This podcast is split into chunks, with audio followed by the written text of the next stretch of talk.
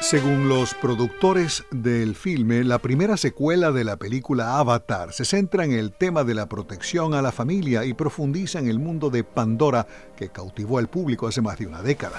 Avatar, The Way of Water, de James Cameron, tiene previsto llegar a los cines para Navidad, pero a partir de hoy, viernes 23 de septiembre, la versión remasterizada de la película original de 2009 fue relanzada y ya se puede ver nuevamente en la pantalla grande.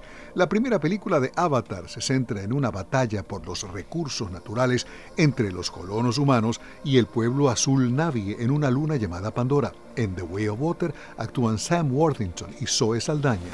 El Avatar original se ubica como la película más taquillera de todos los tiempos con más de 2.800 millones de dólares en venta de boletos a escala global. Se tienen programadas cuatro películas de Avatar hasta 2028.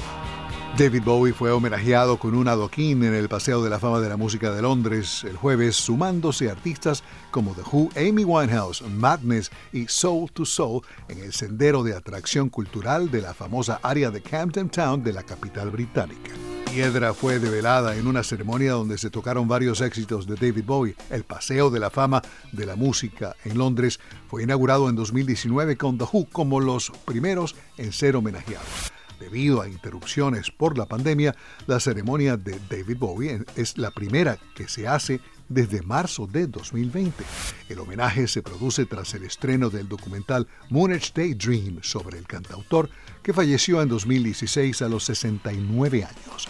En noviembre, Peter Frampton realizará una serie de conciertos en el Reino Unido y Europa continental. El guitarrista reveló que hará las presentaciones sentado debido al avance de una enfermedad muscular degenerativa que ha impactado su capacidad para hacer y tocar música. Después de someterse a tratamiento en el centro de miositis Johns Hopkins, en Baltimore, estado de Maryland, el célebre músico ayudó a establecer el Fondo de Investigación de Miositis Peter Frampton.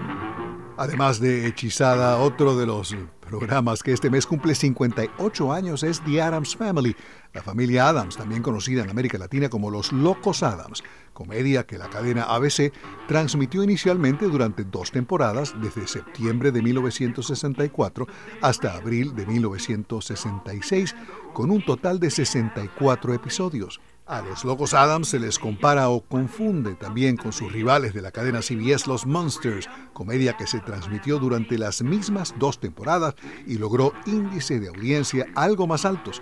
Hoy en día ambas series siguen viéndose en televisión casi 60 años después de su estreno.